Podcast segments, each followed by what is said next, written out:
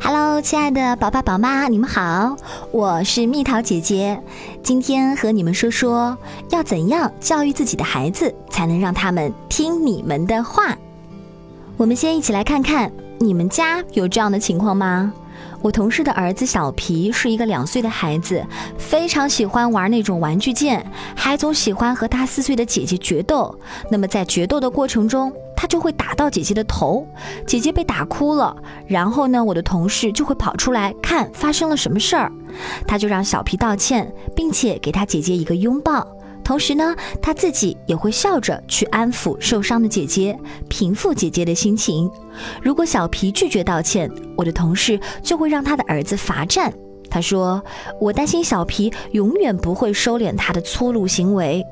有时我总为他这种行为沮丧，甚至还哭过好几次。”同事告诉我：“但我真的希望小皮能好好表现，所以我尽我所能教他怎么做。”听到这里，是不是已经有宝宝宝妈在点头说：“我们家也是哎。”所以接下来蜜桃姐姐要跟你们说的是，管教并不等于体罚哦。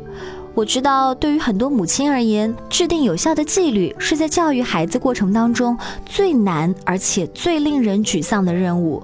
这是一个在你和孩子各自意志之间永无止境的一个测试。因为当你两岁的孩子发现不能用洋娃娃打弟弟的头的时候，他会实施一些其他让你更困扰的行为，所以又一轮新的就要开始了。管教幼儿到底是什么意思呢？有些人啊会把它等同于体罚或者惩罚，但那不是我们今天所要谈论的。有许多教育专家认为，我们必须要做的是阻止你的孩子有以下这些行为。激烈的行为，比方说打人、咬人；危险的行为，比方说在街上乱跑乱窜；不恰当的行为，乱扔食物等等。而以下七个方法可以帮助您制定规则和制止孩子的一些不太好的行为。一起和蜜桃姐姐来听听看吧。首先，第一点，选择你的应对方法。如果你总是说不行、不能、不要。那你的孩子也会脱口而出这些东西，并且不明白为什么你可以这么做，而他却不行。再加上你不可能每次都向孩子解释这些不。我再来举个朋友小孩的例子，萍萍是我的朋友，她两岁半的女儿，在她午睡之前，总会把房间搞得一团乱糟糟。她说：“我告诉过她不要弄得一团糟，但她从来不听。与其试图制止她的这一举动，并且对她说不不不。”还不如让他马上收拾好房间去小睡，而且呢，在当他的女儿说请或者把玩具分享给他五个月大的妹妹时，萍萍也会马上去表扬他。萍萍说：“我希望用正面的、积极的方式鼓励悠悠去做更多更好的行为，并减少一些不良行为。”所以要选择你的应对方法。第二，要知道孩子的行为导火索。有些行为啊是可以预防的，只要你能预料会引发它的原因，并且提前计划。比方说，去除一些有形的诱惑，这种策略对我的朋友小包子妈妈起效果了。尤其是在他两岁的小包子欢乐地拖着餐巾纸穿过大厅，并咯咯笑着将纸展开在他面前的时候，包子妈说：“前两次我儿子做这件事儿的时候，我告诉他不要这么做。”很明显没什么用，但是当他第三次这么做时，我把卫生纸放在卫生间里高高的架子上，他够不着了。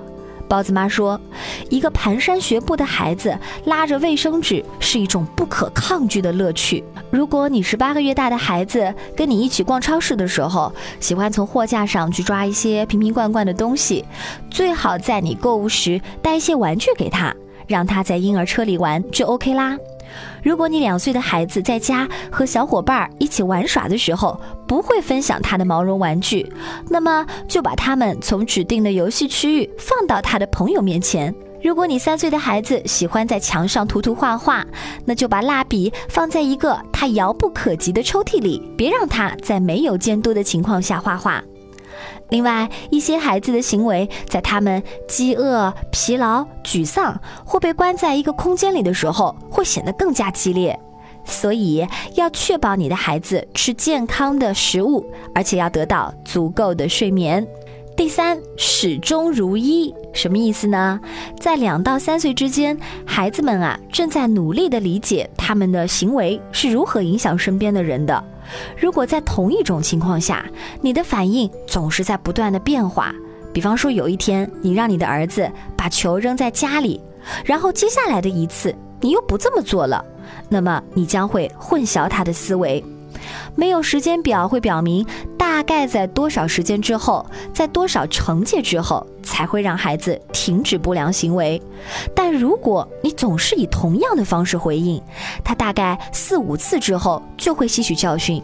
所以一致性是关键所在。就好像张女士的女儿莎莎，每次莎莎咬到张女士的手指头，她就会用比往常更响亮的声音去纠正她。不行，莎莎。不要咬，这伤害了妈妈哦。然后递给莎莎一个玩具分心。张女士说：“我平时声音很低，所以当提高我的声调时，莎莎会吓一跳，并迅速了解我传达给她的信息。”再一次警告大家哦，两岁多的孩子会学会用可爱来让家长停止教育他们，所以别让你孩子的战术动摇你的心，无论他们是。多么可爱！第四点，千万不要情绪化。当然，如果你十八个月大的孩子抓着狗狗尾巴，或者你三岁的孩子拒绝刷牙的时候，你确实很难保持冷静。但如果你愤怒的尖叫，你所要传达的信息就会混乱，孩子也会更加紧张。当一个孩子被父母的负面化情绪影响，他会感受到这种情绪，也听不进去你所说的话。而事实上，一个愤怒的反应只会增强孩子的娱乐价值，所以不要提高你的声音。相信我，深呼吸，数到三，与孩子的眼睛保持水平高度，在谴责的时候要及时、坚定和严肃。第五点就是要保证惩罚是简短的。也许你像大多数第一次做母亲的人一样。在孩子打破规则时，倾向于理性对待，向孩子提供详细的解释，告诉他你做错了什么，还告诉他你不能捣乱，他会受到怎样的惩罚，甚至去吓唬他。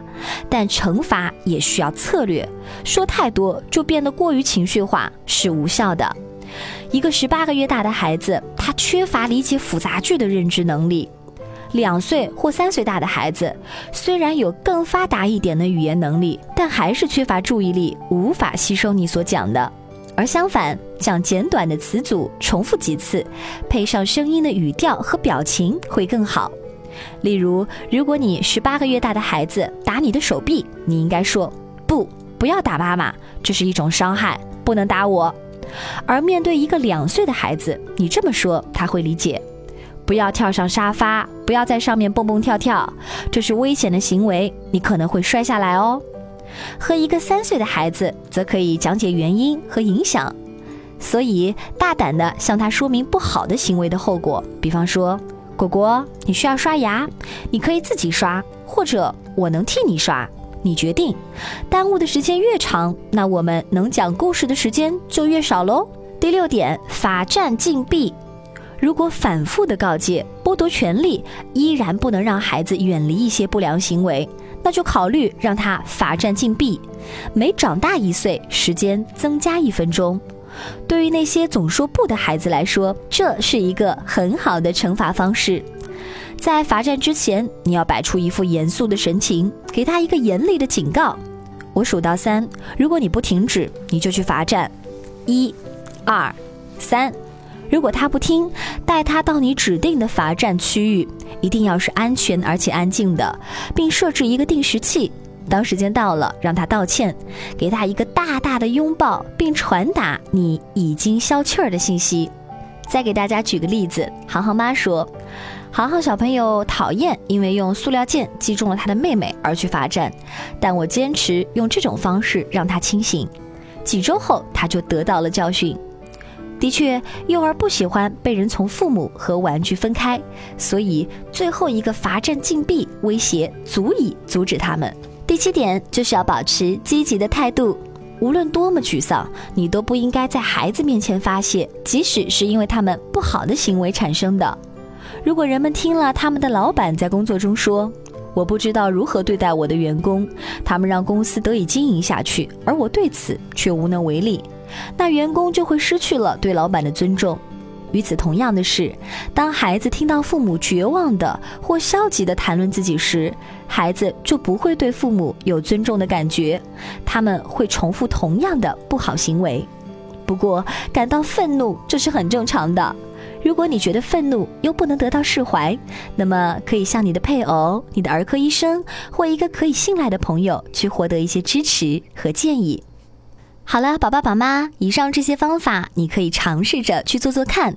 当然，如果你有一些更好的方式方法，不妨和我一起来分享哦。欢迎您在微信的公众平台找到“宝贝晚安”，和我交流经验。